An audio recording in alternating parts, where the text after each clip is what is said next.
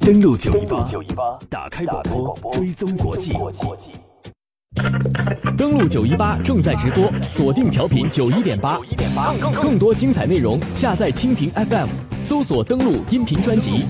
每个午间，听时代声音，观格局变化。听时代声音，观格局变化。今天的今日头条，我们把目光聚焦向朝鲜半岛。在联大的一般性辩论上，今年呢，朝鲜半岛问题是一个重要的问题，朝核问题也成为各方关注的焦点所在。二十一号，韩国总统文在寅在联大的一般性辩论上发言的时候表示，朝核问题应该平稳有序的解决，不能够破坏半岛的和平与稳定。他同时呼吁加强努力，直到朝鲜主动契合。文在寅表示，他希望朝鲜能够选择通往和平的一个道路。我们来听听文在寅的介绍。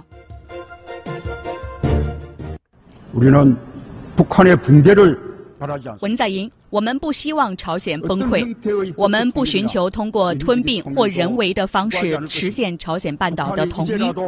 如果朝鲜决定现在就站在历史的正确一方，我们愿意和国际社会一起向朝鲜伸出援手。文在寅也呼吁联合国在朝鲜半岛问题中扮演更加积极的角色。文在寅表示，应该从根本上斩断挑衅与制裁的恶性循环，是急需联合国发挥的重要作用。此外，文在寅再次敦促朝鲜停止敌对的挑衅，响应国际社会对话的要求，放弃核岛计划。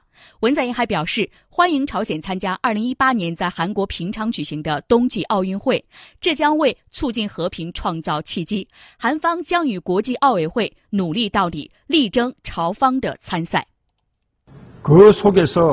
文在寅，当我想象朝鲜运动员在开幕式上走进体育场，韩国与朝鲜的联合啦啦队，与来自全世界洋溢着灿烂笑容的人们站在一起。热情欢迎他们时，我的心中就充满了极度喜悦。这不是一个不可能实现的梦。我们知道，韩国总统文在寅其实是一个非常厉害的角色。大家可能从他的言论当中其实挑不出任何的毛病，但是他的手腕其实也是非常的硬。另外呢，韩国政府二十一号宣布，将通过联合国儿童基金会和世界粮食计划署向朝鲜提供价值八百万美元的人道援助。在当天上午，韩国统一部长官赵明军主持召开了韩朝交流合作促进协议会，会议审议和表决通过了上述方案。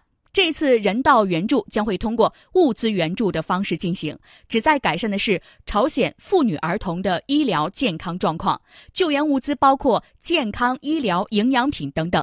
会议达成的共识认为，应该区别看待朝鲜民众的人道主义援助和政治因素。政府基于这一点。批准通过两个国际机构向朝鲜提供援助。韩国统一部也同时表示，援助的具体时间和规模将会综合考虑韩朝关系等情况之后再做决定。这是文在寅政府上台之后首次决定对朝鲜进行人道援助。韩国统一部还表示呢，文在寅政府上台之后，联合国儿童基金会和世界粮食计划署两次提出援助申请，政府经过商议之后做出了上述决定。回顾一下，在八月份，韩国总统文在寅八月十五号在首尔举行的光复七十二周年的纪念活动上，当时他发表讲话表示，半岛不能够再经历战争，强调未经韩方同意，任何一方都不得在半岛动武。其实，我们特别看到文在寅在所有的重要的场合和国际会议、多边舞台上对朝鲜释放的善意都是满满的。另外，根据韩联社报道呢，文在寅也指出，将动用一切力量阻止战火在。朝鲜半岛燃起，他强调，哪怕经历艰难曲折，也将用和平的手段来解决朝核问题。文在寅提出的这种艰难曲折的方针，究竟能不能够行得通呢？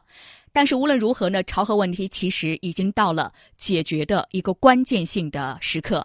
大家可能会觉得，美国总统特朗普每次他都是大话满满，但其实后来发现呢，他的很多话。都在他的接下来的举动当中，他并非是没有准备，所以呢，不可小瞧他的这些喊话。这里是正在为您直播的国际新闻栏目，登录九一八。在今天节目一开始，我们的今日头条特别来关注到的是朝鲜半岛的局势，来关注到的是在联大的一般性辩论这样一个场合，多国领导人对于朝鲜问题他们的发声，以及他们的发声所代表的他们对于解决朝核问题的选项是支持哪一种？接下来我们进一段广告，广告之后我们来关注一下北京时间今天凌晨，中国外交部长王毅登上联大的一般性辩论的演讲台，阐述。的是中国观点。听众朋友们，大家好，我是杜文龙。